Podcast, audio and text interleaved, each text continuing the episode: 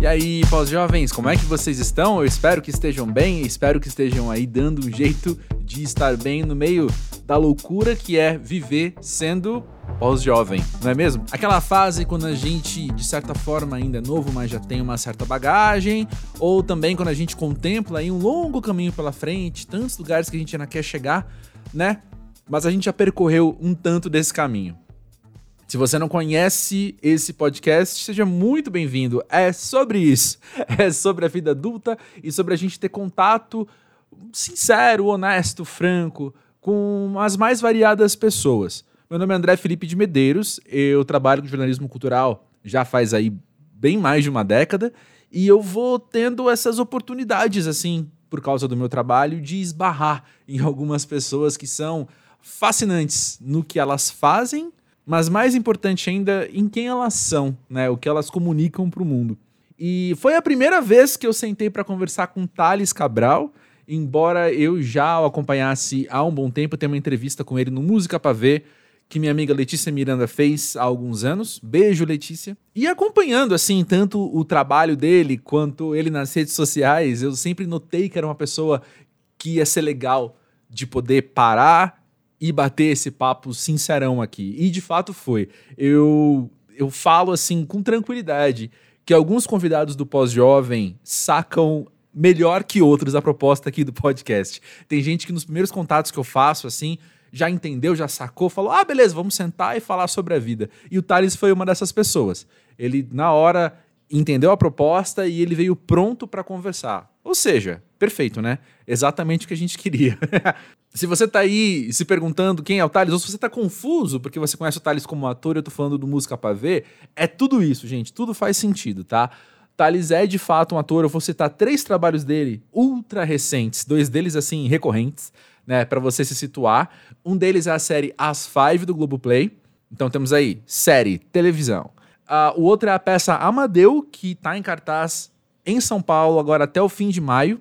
Então depois de série temos aí teatro. E também nesta semana, justamente dias depois desse episódio vir ao mundo, você vai poder vê-lo no cinema em O Homem Cordial. Então, é isso, né? O cara é onipresente, televisão, teatro, cinema, além dele também ser músico, e é muito interessante justamente essa dinâmica, né? De acompanhar ele por causa do Música para Ver também e ver ele interagindo nas redes sociais. A quantidade de gente que pede música nova, que quer escutar sons novos dele, é muito grande. E eu acho isso sempre muito interessante, essas pessoas que, que conseguem conquistar admiradores diferentes com trabalhos diferentes, né? E independente do contato que você já teve com o trabalho dele, eu tenho certeza que ao final desse podcast você vai falar, pô, acima de tudo, é um cara muito massa. Para te situar um pouco mais ainda, o Thales nasceu em Porto Alegre e tem 29 anos. Guarda esse dado, porque daqui a pouco ele volta a aparecer aqui na nossa conversa. Beleza? Eu te convido a seguir o Pós-Jovem nas redes sociais, arroba pós-jovem, seja Twitter, seja Instagram.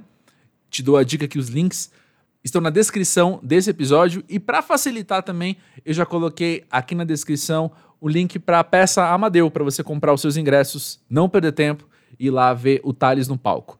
Beleza? Falando em convite, Parênteses, falando em convites, se você estiver em São Paulo, que é onde está em cartaz essa peça, aproveita, passa no Itaú Cultural, onde está tendo a exposição Além das Ruas Histórias do Grafite, que eu tive o prazer de trabalhar um pouquinho.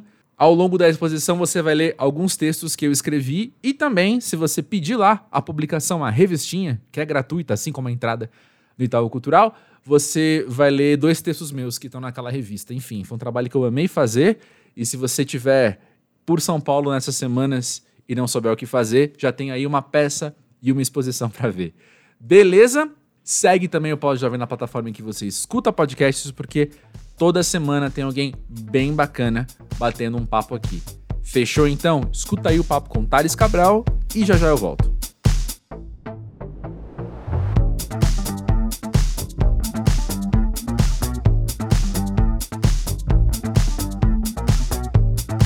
Thales, e aí? Conta pra gente, pra você, o que, que é ser pós-jovem? Sabe que eu nunca tinha escutado essa, essa expressão até convite do podcast. E agora você vai notar que ela tá ao seu redor o tempo todo, assim. Tá no zeitgeist, sabe? Não, tô brincando. É tipo quando a gente aprende uma palavra nova, né? Que ela surge em todos os lugares. Exatamente. É, pode crer, imagina. Cara, eu acho que pós-jovem tem uma, uma, uma música do Cícero, Hum, Açúcar ou Adoçante, que tem um verso que eu acho muito lindo, que ele diz assim: Cuidado que eu mudei de lugar algumas certezas. E eu acho que ser pós-jovem é um pouco isso, assim. Eu acho que é esse, esse segundo ato onde a gente tá mudando de lugar algumas certezas, né? Mudando algumas coisas de estante, principalmente, entendendo que algumas novas prioridades, tirando estantes, inclusive, né? uhum. colocando novas.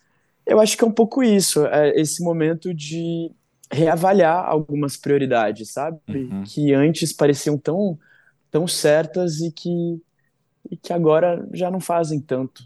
É, eu acho legal que o Cícero canta nessa parte, né? Eu mudei de lugar algumas certezas pra não te machucar, né? É assim? A minha memória É, sempre troca é um pouco as exato. letras, assim. Mas eu acho que a gente também troca de lugar, principalmente, né? Troca de lugar as certezas pra gente não se machucar, né? Nós mesmos, assim, né? Pra eu não me machucar, eu preciso compreender e seguir compreendendo que as coisas não são exatamente como eu achava, que algumas coisas são mais isso ou menos aquilo, né?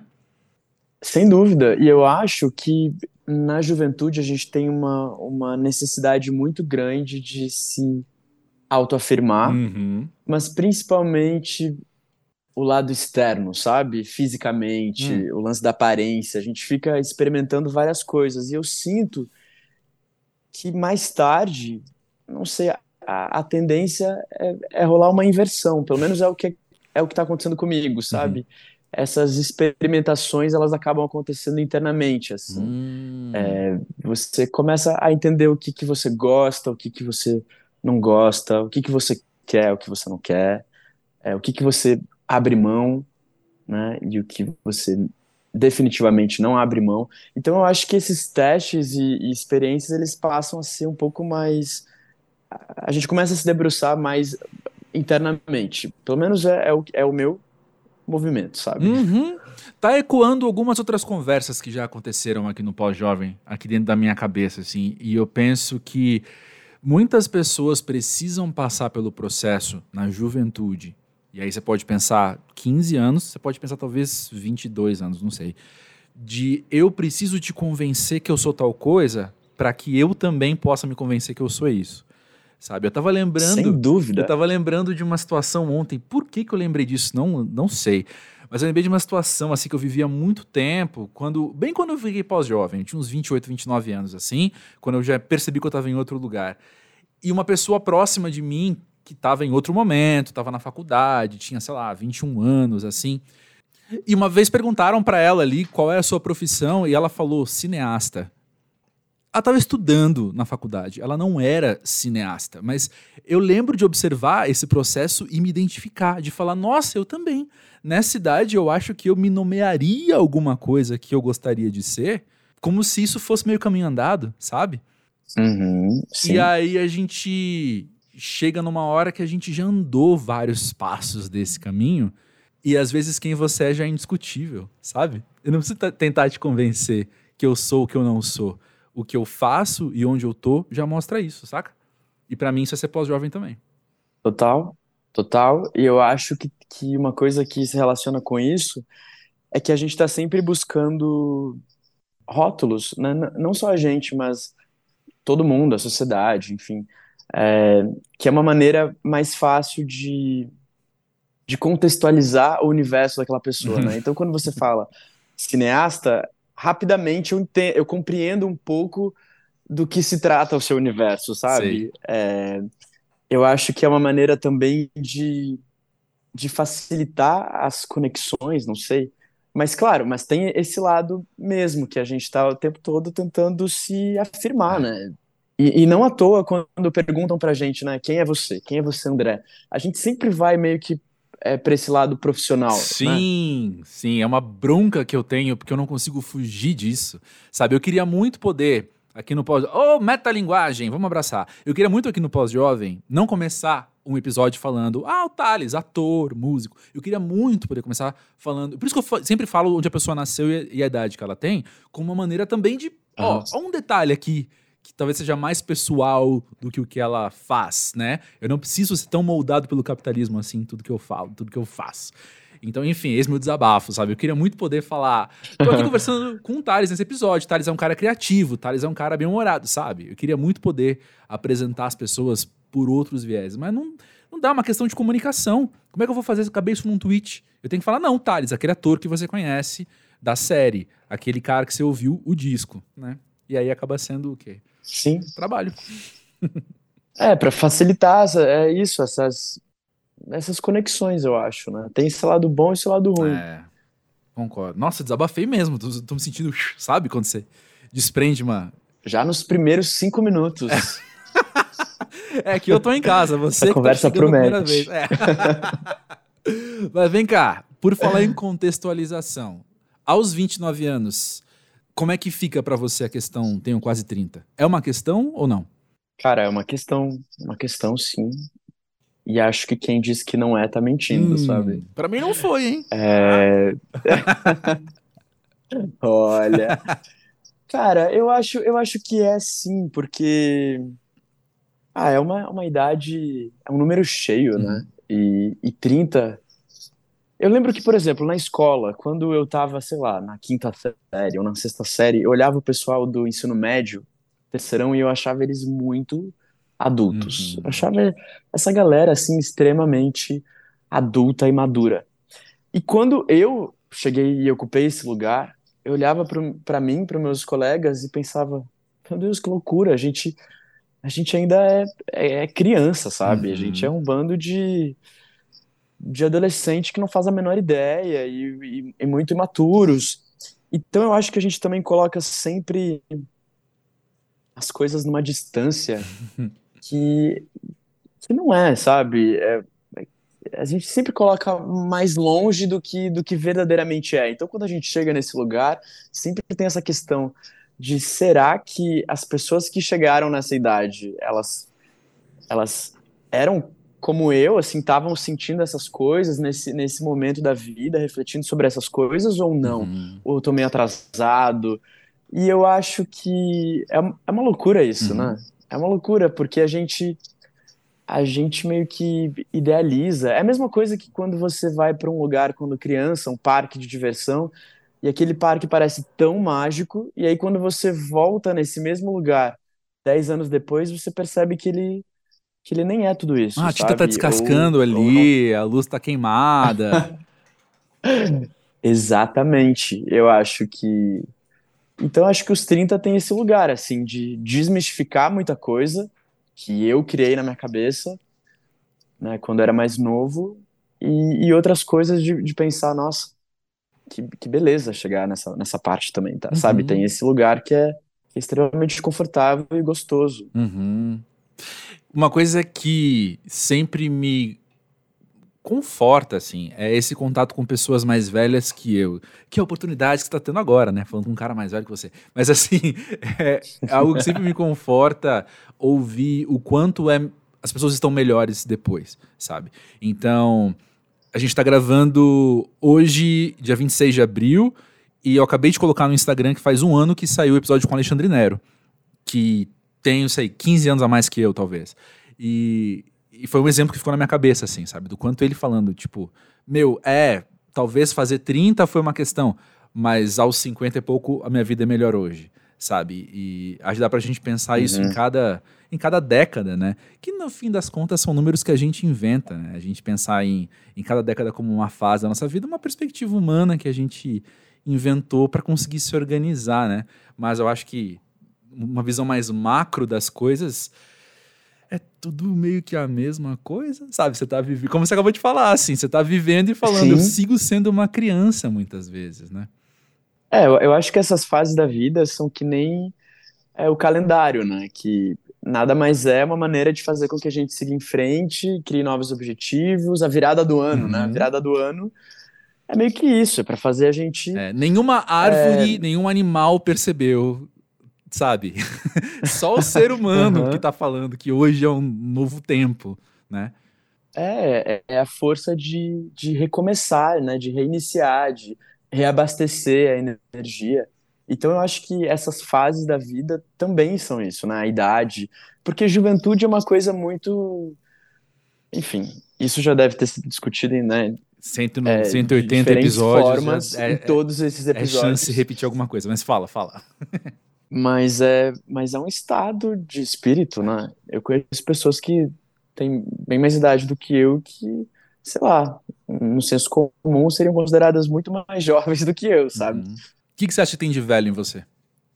Cara, eu sempre me senti meio velho, sabia? Eu brincava que, que desde pequeno, assim, eu, eu me sentia sei lá, vive um, senhor Tales dentro de mim, sabe? Eu, eu, sempre fui também. Eu sempre me relacionei com pessoas mais velhas, assim. Sei lá, quando eu entrei no curso de teatro, eu era mais novo, por exemplo, uhum. sabe?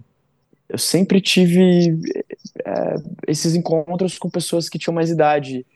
E eu gostava, sabe, de, de fazer parte disso e de, e de ficar ligado, ouvir todas essas histórias. Tinha suas, seu, seu lado bom e seu lado ruim, né? Uhum. Será que essa percepção também de, de algo mais velho em você é uma maneira com que você lia a sua própria criatividade ou relação com a arte? Por que, que eu digo isso? Porque às vezes posso estar me projetando demais em você, né? Mas eu ali com, sei lá, 18 anos, talvez eu me sentia mais velho que os outros moleques de 18 anos, porque os assuntos que estavam na minha cabeça, os assuntos que eu queria desenvolver, eram bem mais. Tinha muito mais substância do que o que eles estavam conversando, saca? Sim, sem dúvida, eu acho que sim. Eu, eu comecei a fazer teatro, André, muito pequeno, com sete anos. E eu meio que tinha certeza que era isso que eu queria muito novo, sabe? Uhum. Eu levava a escola de teatro muito mais a sério, com muito mais dedicação do que o colégio. Porque eu sabia, eu tinha plena certeza, nunca foi uma questão para mim o que, que eu vou ser quando crescer, uhum. sabe? É como se eu tivesse vindo para cá já meio que em débito, assim, sabe? Como se eu tivesse que cumprir uma. então eu acho que sim, eu acho que isso pode ter influenciado bastante, assim. É... Eu estava interessado em outras coisas, em, em, em ter contato com com a arte já desde pequeno, sabe? Me Sei. interessavam outras coisas que não eram as mesmas coisas que, que meus amigos de, de sala, assim. E, e é engraçado, porque eu vejo, eu tenho alguns amigos hoje, tem uma, uma, uma, super amiga que ela, assim, volta e meia ela vai encontrar o pessoal da escola. Eu acho muito engraçado, porque ela tá chegando nos 40, assim, e ela tem esses encontros que acontecem com frequência, sabe? E é algo real, e ela realmente tem uma conexão com essas pessoas. E ela diz que são pessoas muito diferentes dela. Uhum. E eu, por exemplo, já não tenho isso, sabe? Uhum. É, amigos de, de escola. Não, tem amigos de teatro, sim, que, que duram até hoje, que estão que estão aí, mas de escola eu, eu não tenho muito contato, sabe? Uhum. Sei super. Até porque o meu grupo na escola era super pequenininho e a gente meio que se reencontrou no passado, quase que por acaso, assim. E, e foi legal ver que a vida, como é que fala? A vida caminhou por caminhos, assim, muito paralelos, muito parecidos hoje pra gente. Mas, mas ainda assim, pensar em, sei lá, pessoal do colégio, vamos, vamos marcar uma reunião de X anos de formatura. Não, vamos não. Vamos não. Não, fiquem à vontade, vão vocês. sabe? Mas eu tô, tô, tô de boa, tô tranquilo, assim. Porque a minha lembrança é essa também, né? E tem uma coisa aí que. Uma vez meu avô me falou isso. E ele ficou muito surpreso que eu falei algo parecido, assim, porque ele tinha reencontrado alguém da época dele, assim. Não lembro onde ele. Na, na padaria, sabe? Encontrou um, alguém que ele não via há 60 anos, assim. Uhum. E aí ele tava super feliz e ele perguntou para mim: Você não tem vontade de reencontrar seus amigos? Eu falei: Não, não mesmo. Amigos não, né? O pessoal do colégio, assim. Eu falei, não mesmo, porque eu não quero nem me dar o trabalho de ter que desprender a energia, de sentar e tentar ver o quanto a gente é diferente hoje, sabe? Tentar lidar com o quanto a gente é diferente hoje. Porque já era trabalho lidar com isso lá atrás, sabe? Para que, que a gente vai estender uhum. isso para hoje também? Tem até um, um outro exemplo, putz, medo dessa pessoa, no fim das contas, tá ouvindo esse episódio. Mas Teve um amigo meu da infância que a gente estudou junto por muito tempo e o pai dele trabalhava numa loja em frente à escola. Meu pai, há uhum. cinco anos, não sei, precisou ir àquela loja e o moleque reconheceu meu pai, porque hoje ele trabalha lá com o pai dele. Reconheceu meu pai, falou: Você não é o pai do André? Falou, ah, e tal. E meu pai deu meu telefone para ele. De repente, chegou uma, liga... chegou uma mensagem no WhatsApp para mim falando: E aí, André, aqui eu falando que estudou com você na infância. E aí, você casou? Cara, eu juro, eu juro que essa foi a mensagem que eu recebi. Tipo. E aí você é, casou. É, e aí, tudo bem? Sabe? Foi. E aí, você casou? Uhum. E aí, isso já me falou tudo sobre ele, né? E alguém quem eu tenho uhum. carinho, uma memória afetiva, porque a gente era criança, a gente tinha 10 anos quando a gente estudou junto. A gente brincava, era legal, eu, eu gosto dele, de certa forma, mas olha isso. Tipo, cara, já entendi. eu não tô criticando, eu tô falando que eu já entendi onde tá a vida dele, né? E, e sei onde tá a minha. Uhum. Então, vamos marcar um café? Não. vamos, sabe? Sim. E eu acho que isso é uma das coisas boas de ser pós-jovem, assim, né? Porque não, não, não quero, não quero encontrar, uhum. né? Não, não quero, não quero ter, é, demandar essa energia, não quero. E, e, tudo bem, assim. Eu acho que esse lugar é muito legal, né? Tô começando a entender, assim, nos, nos últimos anos e e, pô, às vezes quando eu penso na escola, a gente tá nesse assunto, né? Engraçado. Mas quando eu penso, eu penso na escola, eu lembro que tinham coisas. É, as nossas diferenças são coisas que incomodam, né? Quando a gente está na escola. Sim. E hoje eu percebo que, nossa, graças a Deus, né? Essas, essas diferenças são o que me tornam, sei lá, uma pessoa diferente, interessante, Exato. sabe? Num, num aspecto. Exato. A, o lance da personalidade, de, de ser, né? De, de, ser uma. Algo específico, algo que é só meu mesmo, sabe? Uhum. É, eu tenho uma irmã mais nova e eu lembro que a gente conversava sobre isso e eu pensava, assim, quando ela tava reclamando de alguma coisa, eu pensava, nossa, daqui uns anos ela vai perceber que isso que ela tá reclamando, que ela tá apontando, que ela não gosta, vai ser o grande barato, sabe, dela, assim, o grande diferencial dela. Uau, sim. Sabe que eu tava pensando nisso agora há pouco, quando você tava falando, né, daquilo da gente. E agora eu vou parafrasear da minha memória recente, né? Mas assim, isso de como é que a gente se apresenta pro grupo quando a gente é mais novo tal. E eu fiquei pensando nisso, né? Tipo, cada vez mais as pessoas mais interessantes são as que eu preciso parar e entender. Deixa eu te desvendar. Sabe? Me conta sobre você, uhum. deixa eu te desvendar, porque ouvir que você é músico não me basta. Sabe? Ouvir que você uhum. nasceu em Porto Alegre não me basta. Eu preciso entender mais de você, quero conhecer mais de você, porque tem gente mais desinteressante do que o personagem pronto Saca? A pessoa que. Sim, sim. Que você tem um contato ali, que, sei lá, no, no elevador, você pegou o elevador com a pessoa, a pessoa falou uma coisa que você espera que ela fale, só de você olhar para ela. para que eu vou conversar com você se eu já te conheço, sabe? Sim, não, é... E, é... e é muito complexo isso, sabe? Porque, sei lá, quando você conhece uma pessoa, você já tem um atraso gigantesco, um gap enorme uhum. de coisas que você não sabe sobre essa, sobre, sobre essa pessoa, né? O que você né? sabe é muito pouco é, proporcional ao que você não sabe. Então, como ir desvendando, assim, né? Como ir chegando... Não à toa, tem umas coincidências muito loucas, muito loucas. Eu tenho amigos que, sei lá, anos de amizade, e aí às vezes me deparo com umas coincidências que você fala, meu Deus, como assim a gente tem esse amigo em comum? Ou que a gente estava nesse mesmo lugar, nessa época. Então, quanta coisa que a gente não sabe, né? A Letrux fala isso numa música, né? Eu quero estar em todas as coincidências. E isso eu acho acho foda assim, porque quanta coisa que a gente não sabe sobre o outro, né? Sim. Ah, isso me interessa. Faz um podcast, tá? Você vai gostar. Olha só, no teatro desde os sete anos, como é que você percebe nos últimos tempos, talvez, não sei, cria a linha do tempo que você preferir mas como é que você percebe o seu amadurecimento como ator? Olha, eu percebo eu percebo que é um processo que anda um pouco em paralelo com o Thales, pessoa pessoa física, né?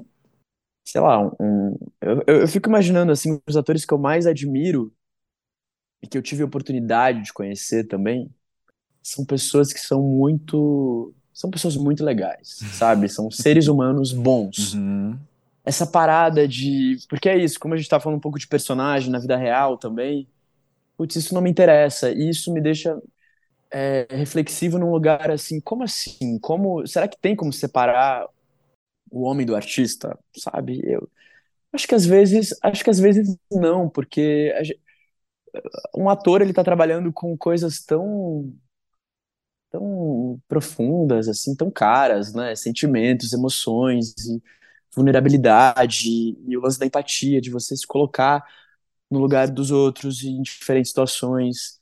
E, e como você vai exercer isso bem se você não faz isso na sua vida, sabe? Se você não não observa os outros. Eu conheço eu conheço atores assim que eles vivem assim, sabe, olhando para frente e, e eles não abrem o olhar, eles não percebem as pessoas. É, eu conheci artistas que eu penso assim, meu Deus, eu, eu não quero ser como essa pessoa, sabe? O que, o que eu aprendi com essa pessoa é isso. Eu não quero ser assim. Quando eu estiver conversando com alguém, eu quero realmente estar tá ali presente, sabe? Eu quero prestar atenção no que a pessoa está me dizendo. É uma baita lição, né? Como é bom. Uma baita lição. Como é bom ter exemplos negativos na vida. é, é exatamente. Então, assim, eu, eu, te, eu tenho muita vontade de melhorar, sabe? Uhum. E, e não, não tenho orgulho em dizer que eu errei numa situação ou de, nossa, isso aqui eu preciso, preciso trabalhar. Então, o Thales ator é, reflete isso também, sabe? Eu tô sempre eu sou movido por desafios, quero quero me aperfeiçoar, quero estudar. Então, quando eu olho para trás assim, esses dias eu estava mexendo com fotos antigas, né, eu pequenininho ali no palco, e minha mãe dizia que, por exemplo, quando eu entrava em cena, eu sempre dava o texto dos outros, né? Quando os outros estavam dando texto, eu ficava meio que sussurrando, mexendo a boca. Sim, até porque criança tem uma memória bizarra, né? Criança tem uma memória assim que compreende o universo inteiro, né? Sim. E, e é muito legal olhar assim para trás e perceber a trajetória, Total. né? Às vezes a gente, a gente empaca um pouco na vida e acha que nada tá acontecendo. E eu acho que um bom conselho é sempre fazer esse arquivo confidencial, sabe, nosso, de como se fosse é, eu tava no caso, né, arrumando, organizando um site assim, um portfólio. E é um excelente exercício porque você olha para trás e percebe tudo que você já já alcançou e é bonito, sabe? Sim. É legal. Total. E no trânsito entre teatro, TV, cinema, você aprecia, você falou de desafios, aí ficou na minha cabeça que é algo que você deve apreciar poder trabalhar formatos diferentes, né? Mas para você pessoalmente, uhum. algum deles é mais desafiador que o outro? Que os outros? Eu acho que não. Eu acho que os três eles são desafiadores em diferentes uhum. camadas. Eu não saberia escolher uhum. e, e, não e não e que bom porque nem a gente nem precisa Exato. escolher.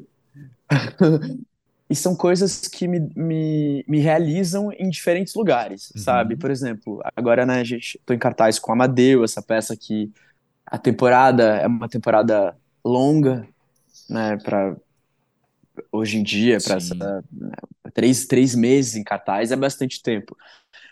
E isso é um dos prazeres, por exemplo, toda sexta, sábado, domingo repetir aquilo e ser algo vivo, onde vai ser afetado por aquele grupo de pessoas que está ali naquele teatro, naquela hora, e que tudo afeta, sabe? Uma sexta-feira que cai o mundo em São Paulo vai afetar a quantidade de pessoas, vai afetar o, o humor daquelas pessoas, uhum. a disponibilidade com que elas vão para o teatro e estão ali, né, presentes e, e vão se abrir para aquela história.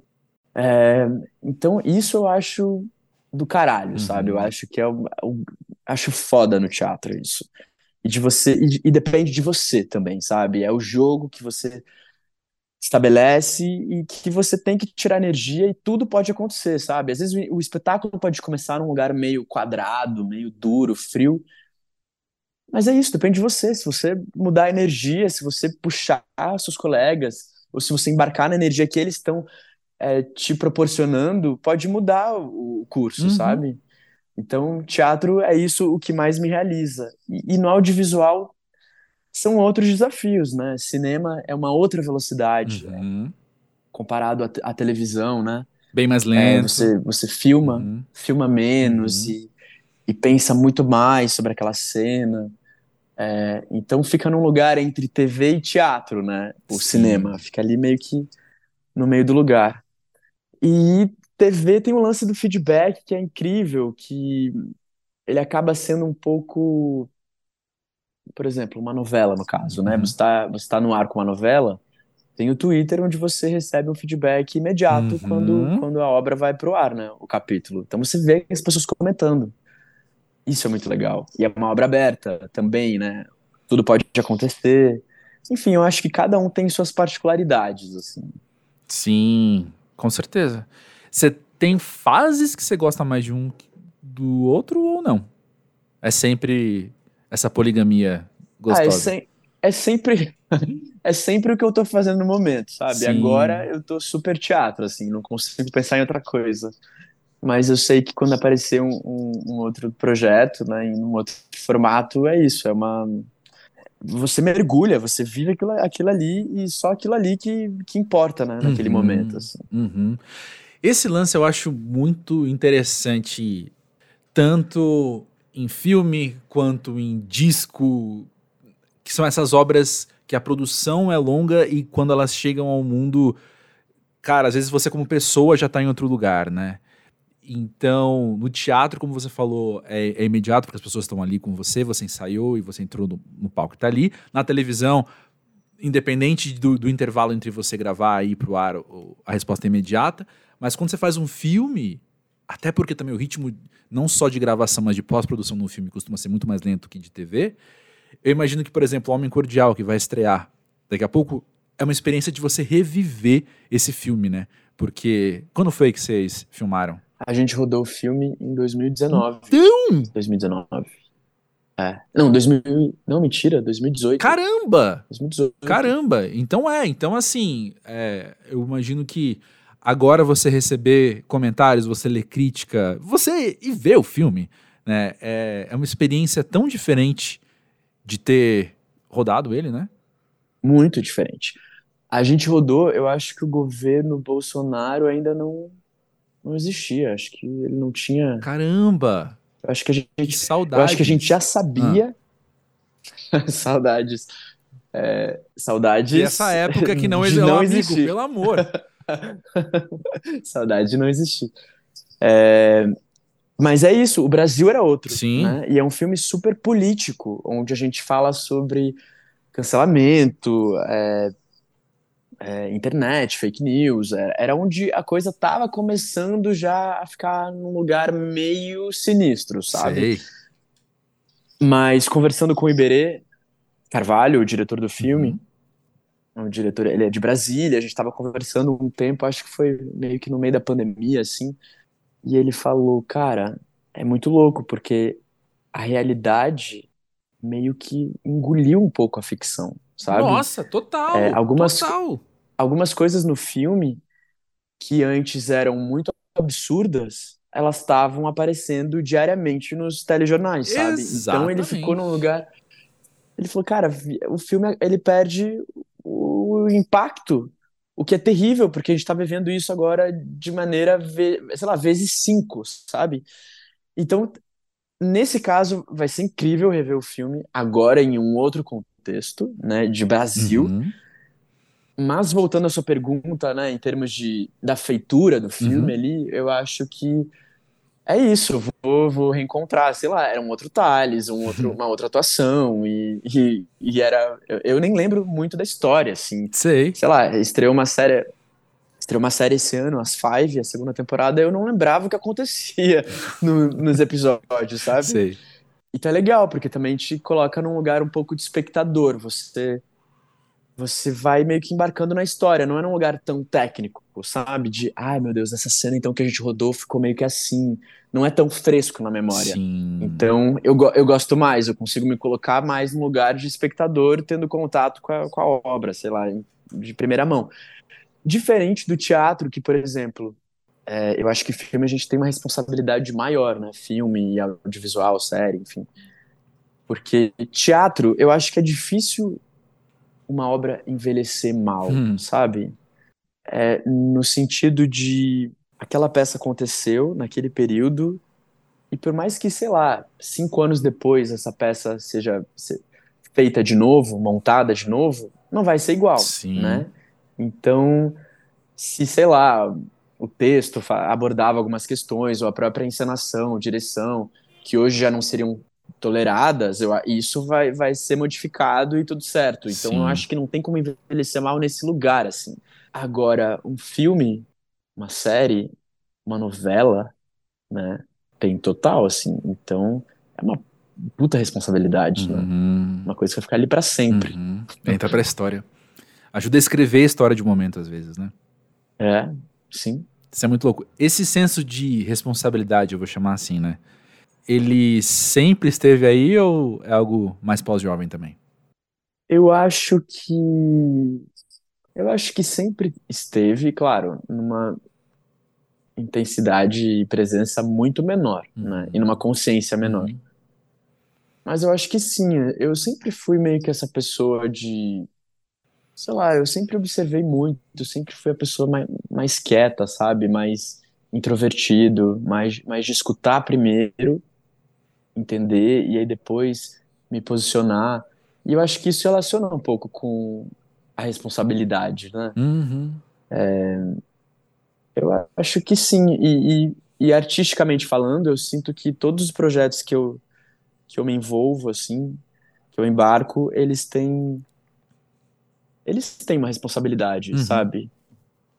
É, no quesito temático também, no que, que vai abordar. É, isso me interessa bastante, sabe? É isso que, que me faz também aceitar ou não entrar num, num projeto, assim. Sim, eu ia te perguntar isso agora que, que tem te chamado a atenção nos projetos, assim? O que, que te faz querer? Você já começou a responder, mas conta mais sobre isso, então, né? O que, que mais te faz querer escolher um certo projeto, seja uma peça, um filme, uma série, enfim? Ah, eu acho que primeiro tem que me, me tocar de alguma forma, sabe? Eu tenho que tenho que me emocionar, porque para eu querer emocionar outra pessoa, primeiro tem que passar por mim, uhum. né? Se não passar por mim, como é que eu vou como é que eu vou emocionar outra pessoa, né? Eu acho que verdade também, sei lá, quando eu vou assistir alguma coisa, eu busco verdade, eu preciso sentir verdade naquilo que está sendo feito, sabe? E coisas também que não estão que não são não tão muito aí. É, sei lá, quando eu vejo quando eu vejo que é uma coisa que já, putz, já tem é três mesmo, alternativas a esse no ar neste momento. É, não, eu, eu acho que exatamente, eu acho que tem que ter um diferencial, tem que ter uma maneira diferente de contar essa história, sabe? Tendo super. Voltando à questão da resposta do público os comentários que você recebe, como é que você lida com eles? Vai, eles moldam como você vê alguma coisa, moldam como é que você vê o seu trabalho, ou não sei, ou que você tem a sua visão não é muito transformada por isso? Acho que afeta, afeta sim. É, não no quesito de, de me moldar uhum. a esses comentários, uhum. sabe? Mas, mas, claro, acho que impacta no lugar de, de querer entender. Enfim, eu, eu, eu sempre dou um exemplo, cara, quando eu fiz novela, né? Eu fiz uma novela, que foi em 2013. 2013, 10, 10 anos, anos já. E é isso, eu tinha 18, 19 anos, e eu tava ali numa novela, que era uma novela das nove, uhum. é, né, na, na, TV Globo, que é, sei lá, o produto mais assistido. Sim. E isso há 10 anos atrás era, era uma outra coisa também, a TV, né? Uhum. O poder da televisão, enfim. E aí eu me vi ali naquela estrutura gigantesca onde eu ainda estava entendendo o formato, né? Porque por mais que você faça um curso de atuação, sei lá, um, uma oficina voltada à interpretação para TV, é diferente de você estar tá realmente na TV ali, né? Então eu estava ainda entendendo o veículo, entendendo como funcionava, entendendo como entendendo, André, só pra você ter uma ideia, coisas básicas do tipo assim, como a minha imagem aparecia, sabe? Como, como a minha voz soava na televisão, como é, coisas é, básicas mesmo, sim, sabe? Sim.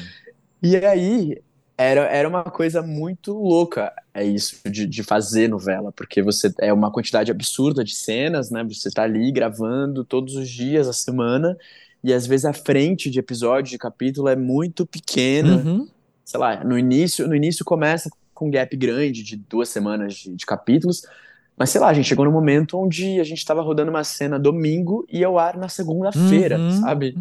Então tem um peso, tem uma pressão, tem uma, uma responsabilidade ali que, que é isso. É, independente do que você faça ou não, aquilo ali vai pro ar, entendeu? Uhum. E é meio assustador. E eu lembro que isso no início mexeu demais comigo, assim, porque eu nunca tinha feito nenhum trabalho onde tantas pessoas assistissem e comentassem, né, sobre. É Era uma coisa absurda, sei lá, na época eu tinha Facebook e, e aí eu lembro de, do nada, solicitações de amigos, né, essa coisa que ainda não era, não era meio Instagram ainda, então eram muita, muitas pessoas assim me, me adicionando, adicionando minha avó, adicionando minha família. Era, era, uma- era uma coisa muito louca, isso no primeiro capítulo, sabe? Sim. E eu pensava, como, como essas pessoas sabem? Eu apareci agora, como elas já sabem meu nome? Como elas... Então isso, eu sempre fui esse, esse menino, esse cara meio tímido, na minha, sabe? Eu, eu não gosto de chegar na festa e ser o centro das atenções, pelo contrário. E aí, a novela era isso, sabe? Eu fui num shopping com a minha família, sei lá, a primeira vez que meu personagem apareceu foi numa sexta, eu acho. No sábado a gente foi no shopping, eu lembro que a gente tava no elevador, alguém comentou alguma coisa, fez um comentário que eu não entendi nada, assim. Uhum. E quando a gente saiu, eu entendi que era o comentário sobre a cena do dia anterior, que aquela pessoa tava, tava comentando pra mim, assim, do meu personagem, sabe? Nossa. E aí foi quando eu olhei para meus pais assim, e aí eu entendi aquele dia no shopping, algumas pessoas já, já me abordavam. E aí foi uma loucura, sabe? Aí foi uma loucura mesmo, assim. Então eu tive contato com isso, com uma, uma visibilidade muito grande e que no primeiro momento me assustou muito. Foi terrível, foi terrível. Mas eu comecei a, a me proteger, comecei. Eu lembro o Fagundes, né, fazia novela era um, um personagem do meu núcleo, e ele falava: Olha, eu nunca leio os comentários é, de, de portal nenhum, assim, portal de notícias, porque é o que tem de mais horrível, Nossa. sabe? E aí foi quando eu pensei, falei: É, nossa, total, sabe? Total. Então você também tem que. Tem que entender, assim, aonde você, sabe, que momento. Se você tá num, num momento que você tá ali super né, permeável e, e, e vulnerável e sei lá, eu indico não, sabe? Não, vai embora, volta, volta mais tarde ali pra, pra caixa de comentários. Sim. E eu não posso deixar de te perguntar sobre música também, é claro. Até porque muitos comentários que você recebe, eu sei, hoje, são perguntando de músicas novas. Mas não vou te perguntar quando vem disco novo, não é isso. Não é uma entrevista, já te falei. A questão, Thales, é. O que, que você quer com música? Hoje em dia ou daqui pra frente? Cara, o meu barato na música é, é contar história, assim, é uma extensão do que eu faço na atuação, do que eu faço na escrita, agora eu comecei a escrever também, roteirizar. Então a música é uma outra maneira de expressar tudo isso, assim, o meu, o- o- o- a minha pira na música é cantar o que eu escrevo, Uhum. sabe? É cantar o, o que eu acredito, assim. Eu não, não me considero. Não é isso de pegar e de querer interpretar a música e uau, como ele arrasa cantando. Não. É, eu quero, eu quero ali cantar o, o que eu escrevo, Uhum. sabe? Na minha, assim. E é muito legal, porque eu fui abraçado, assim, de uma forma que eu também não esperava. Quando, quando eu lancei meu primeiro single, Sad Boys Club, Uhum. Eu lembro que eu não tinha nem Spotify e a minha distribuidora, eu tava no Natal, assim, com a minha família, no Sul, e eu recebi uma mensagem da minha distribuidora dizendo que a música tinha entrado numa playlist 50 mais virais do Brasil. Eu nem sabia o que era playlist, sabe? Eu não sabia nem o que era, o que era Spotify. E eu falei, ah, legal. Então, é isso, tem uma, foi acontecendo de maneira natural.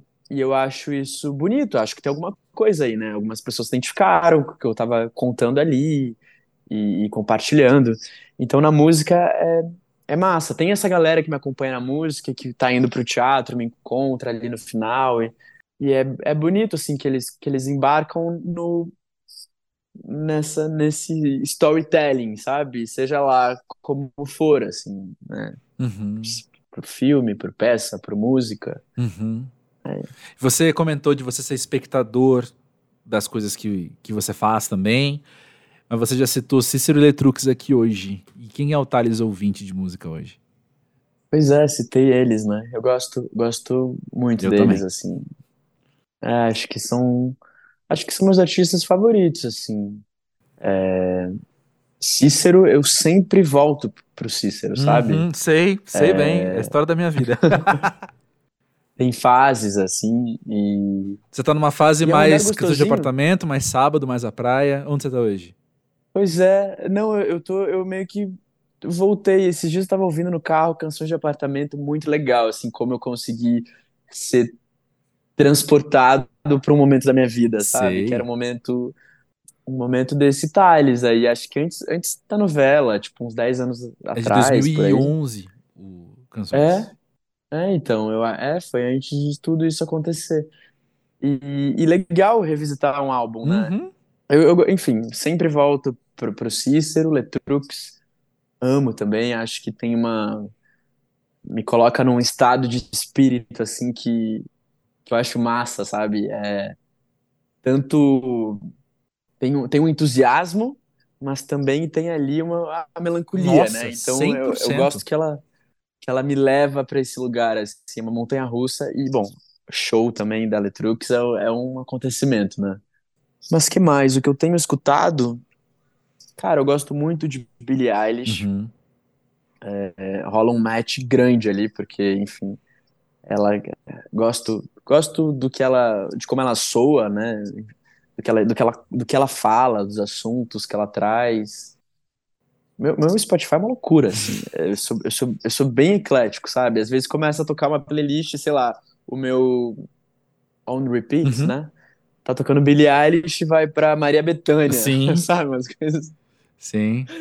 todas as canções. É, então, enfim, é essa coisa doida. Entendo. Bom, para surpresa de ninguém, o cara que lançou um single chamado Sad Boys Club ouve só gente melancólica. Seja Betânia, seja Billie Eilish, né? É, exatamente, exatamente. E para acabar, você acha que essa sua melancolia, eu não quero chamar de melancolia, eu quero falar isso diferente. Você acha que esse seu volume de sensibilidade, assim, você acha que, independente da sua idade, é ele que tá indo à frente, assim, quando a gente pensa em Thales Cabral? Você acha que ao longo do tempo e hoje mais pós-jovem, você acha que é a sua característica que mais está em contato com o mundo? Cara, eu acho que nas minhas obras, acho que sim. Uhum. É, tem, tem algumas pessoas que me, me, me contam assim, falam, nossa, é, é louco ouvir você, né, cantando e conhecer você, porque tem pessoas que me consideram uma pessoa extrovertida. Tipo, eu, eu, acho que eu sou uma pessoa engraçada, Uhum. sabe? É, com- claro, com, com os amigos próximos, com quem eu, eu tenho intimidade. E eu acho que fica na cabeça das pessoas, nossa, mas co- como acontece, né, isso? E, e, é isso, eu, eu acho, eu acho que, né, você falou que não queria falar, falar o nome, né, a palavra melancolia ou tristeza, sei lá, mas eu acho que é isso, eu acho que tem uma tristeza, acho que tem uma melancolia, e são sentimentos é, muito bonitos, eu acho que, sei lá, eu adoro falar sobre a tristeza, sabe? Uhum. Acho que até mais do que felicidade, porque quando você tá feliz, você não tem nem muito tempo pra falar sobre a felicidade, né? Você quer ir lá e, e viver a felicidade. Agora, quando você tá triste, você quer falar sobre a tristeza, né? E falar sobre a tristeza te ajuda a passar pela tristeza. Elaboração. Porque eu imagino, né? Todo mundo quer passar pela tristeza, ninguém quer ficar na tristeza. Então, é isso. Eu, eu não tenho medo, não, sabia? Uhum. da tristeza, da melancolia, eu, eu uso eu uso elas como é, aliadas, assim, é, fazem parte, né, de mim e, sei lá, de todo mundo. Uhum. É, a conexão, eu acho que a conexão, ela acontece imediatamente, né, com a tristeza. Sim, é verdade. Eu acho que acima de tudo, Thales, o que todo mundo que chegou a esse ponto aqui desse episódio sabe é que você é, como eu falei agora há pouco, um cara interessante, porque cabe muita coisa em quem você é, sabe? Ca- Cabe ser o cara extrovertido com os amigos engraçado, cabe ser o cara que tá colocando música triste no mundo e a gente daqui vai ter que dar conta de entender que tudo isso é otário, tudo isso é otário, sinceramente, assim como a gente recebeu você sendo você aqui no Pós-Jovem, e eu te agradeço por isso, muito bom poder falar contigo. Foi ótimo, pô, eu acho que é isso, a gente tem que ser tudo que a gente quer ser, né, e... E, e tudo que a gente é verdadeiramente, né? É, e todo, todo esse lado contraditório também, porque é isso, daqui isso. a pouco a gente vai, sei lá, é, fazer um, um, reencontro desse, desse episódio daqui 10 anos, imagina, né, onde a gente vai estar. Tá. É, isso, isso é legal, é uma, é uma proposta legal de ser feita, né? Não, de tá revisitar... marcado já, você sabe, né? Tipo um, como chama aquelas coisas é, que, que as pessoas enterram, né? E Cápsula eu... do tempo uma cápsula do tempo. Aqui eu tô te falando, nossa, que, que tá tudo certo. Pode ser que daqui 10 anos eu olhe e eu tenho certeza que isso vai acontecer. Eu vou falar, nossa, ele não tinha, não tinha consciência, coitado, né? Coitado, ele achou que. Enfim, eu acho que isso é, isso é o barato, é o massa, né?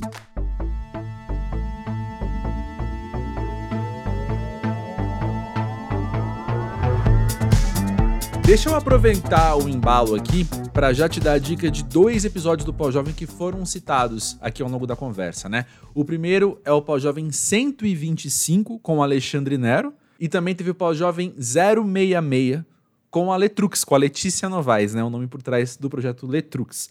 A gente falou bastante de Cícero, mas Cícero está aí convidado oficialmente a vir ao Pós-Jovem, ainda não temos ainda não temos episódio com ele. Mas tanto o Nero quanto a Letícia, quanto o Cícero estão bastante presentes lá no Música para Ver também. Eu citei a entrevista com o Thales e decidi agora deixar também esse link na descrição desse episódio. Essa descrição desse episódio tá assim bombada, né? Muita coisa boa para você dar uma olhada. Caso você não conheça o Música para Ver, o irmão mais velho do pós-jovem, meu filho de 13 anos já quase, fica aí a dica como uma fonte de leitura sobre música, sobre arte, sobre, sobre a vida também, assim como pós-jovem.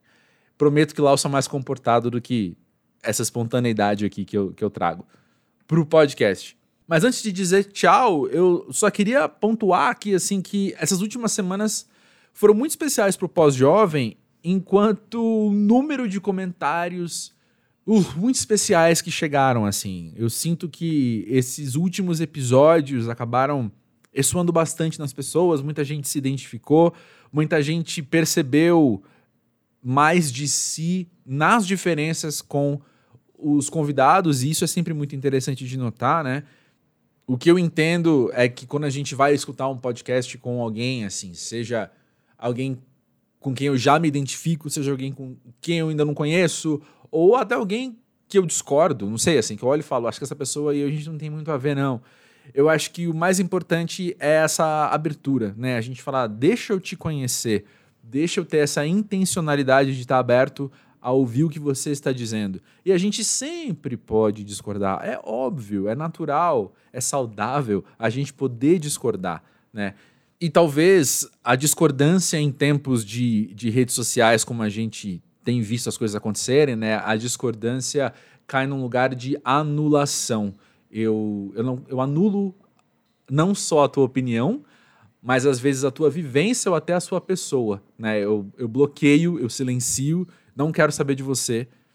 E acho que é aí que está um, um lugar perigoso da gente trabalhar as discordâncias, né? Não estou falando de quem comete crimes, para isso já tem lei e para isso a gente vai pedir por justiça. Eu estou falando de discordância mesmo. Eu vejo dessa forma, você vê daquela outra forma. E quanto mais eu ouço o que você tem para dizer disso que eu discordo, pode ser sim que eu tenha a minha ideia melhor moldada, né? Que eu consiga ter essa maleabilidade nos meus pensamentos para incorporar outras coisas que eu talvez não visse antes, antes de te escutar, né? Mas também muitas vezes me confirma, me reafirma, né? Fala, não, é verdade, eu continuo discordando de você. Tudo isso para dizer como é saudável a gente parar e escutar os outros, né? E por que, que eu tô falando isso? Porque quanto mais eu gravo pós-jovem, mais eu me convenço disso. Mais eu, eu sou relembrado, eu sou reafirmado da importância que é a gente poder parar e intencionalmente escutar o que o outro tem a dizer. Talvez você chegou até esse ponto do episódio porque você se identificou bastante com Thales, ou talvez com as coisas que eu tô falando. E vamos ver como é que vai ser na semana que vem. Talvez é, é uma pessoa diferente do Thales. Então, talvez a gente vai concordar mais ou discordar mais. Mas, de qualquer forma, é uma conversa que, assim como todas as outras aqui do Pós-Jovem, tem o seu lugar, né? E me engrandece enquanto pessoa, enquanto membro da sociedade, eu poder parar e, e aprender a escutar. É isso, minha gente. Fala aí qual encontro de pessoas não é transformador, né? Quando é verdadeiro, quando é honesto, quando é sincero, sempre é transformador. E que bom, que bom que a gente pode amadurecer, que é hashtag amadurecimento, é um dos temas aqui do pós-jovem, não à toa. Né não? Então, beleza, reforço aí o convite para você seguir o Pós-Jovem nas plataformas em que você escuta podcast, também na arroba Pós-Jovem do Twitter e do Instagram, cujos links estão na descrição deste episódio, junto com mais um monte de link. Fechou? A gente vai conversando. Se quiser bater um papo mais longo, mais consistente, trazer mais da sua história aqui pro podcast, chega junto no podcast podcast.jovem.com.br. Fechou? Baita prazer, baita honra poder te fazer essa companhia. Valeu aí pela moral. A gente vai conversando. Grande beijo.